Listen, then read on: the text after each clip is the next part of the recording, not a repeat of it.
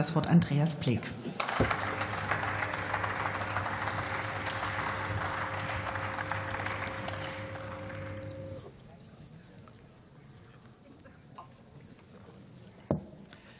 Werte Frau Präsidentin, werte Kolleginnen und Kollegen, werter Herr Kollege Träger, ich bin ja bei der SPD durchaus ein Repertoire an Ahnungslosigkeit gewohnt.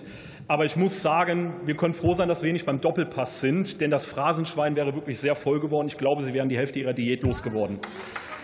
Im Unterschied zu Naturlandschaften gibt es bei der Koexistenz von Menschen, Nutztieren und Wölfen in Kulturlandschaften erhebliche Probleme.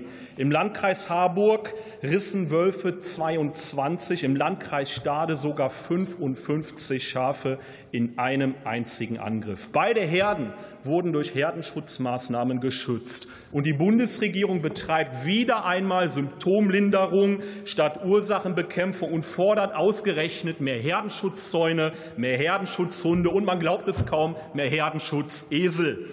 Der Volksmund fragt doch glatt, welcher Esel kommt eigentlich auf solche Forderungen? Beim Wolf brauchen wir doch endlich mehr Realismus und weniger Ideologie. Anders die Bundesregierung. Sie geht von 700 bis 1400 Wolfsterritorien in Deutschland aus. Das sind 4200 bis 8400 Wölfe, die angeblich ökologisch tragbar sein sollen. Auf die Frage zur sozialen Tragfähigkeit von Wölfen hingegen keine Antwort, Schweigen im Walde.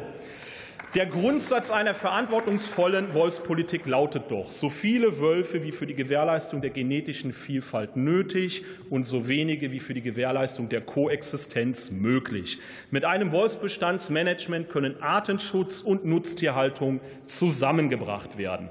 Mit ihrer Verweigerungshaltung gefährdet die Bundesregierung hingegen die gesellschaftliche Akzeptanz der Wiederansiedlung. Denn diese hängt an einem seidenen Faden. Brandenburg und Niedersachsen gehören mittlerweile zu den Regionen mit der höchsten Wolfsdichte der Welt. Kein Tag vergeht, ohne dass Spaziergänger und Radfahrer verfolgt oder Nutztiere gerissen werden. Eltern haben Angst um ihre Kinder, Tierhalter um ihre Tiere. Und das finde ich nicht lustig, werte Kolleginnen und Kollegen von den Grünen.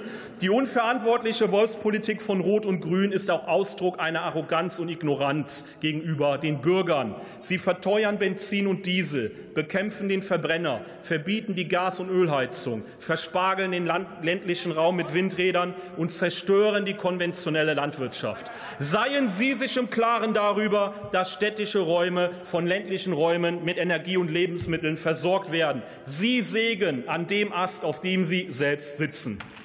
Und die Gelben wo bleibt eigentlich das im Koalitionsvertrag vereinbarte regional differenzierte Wolfsbestandsmanagement? In dieser Frage ist die FDP, um im Wortbild zu bleiben, leider das Schaf im Wolfspelz. Das Ausplündern der Autofahrer und das Schikanieren von Vermietern und Mietern ist der FDP im Moment offenbar wichtiger. Und vielleicht spekuliert die Ampel ja auch darauf, dass der Bürger nach der Einführung des Kiffergesetzes ihre Kriegserklärung erst gar nicht mehr bemerkt. Es ist und bleibt ein Trauerspiel, wie im Deutschen Bundestag mit dem existenziellen Thema Wolf umgegangen wird. In der letzten Wahlperiode waren Sie noch schlauer von der FDP. Da haben Sie nämlich einen Antrag zum Wolfsbestandsmanagement gestellt. In dieser Wahlperiode die Union. Und beide Fraktionen haben es geschafft, trotz gleicher Forderungen gegenseitig ihre Anträge abzulehnen.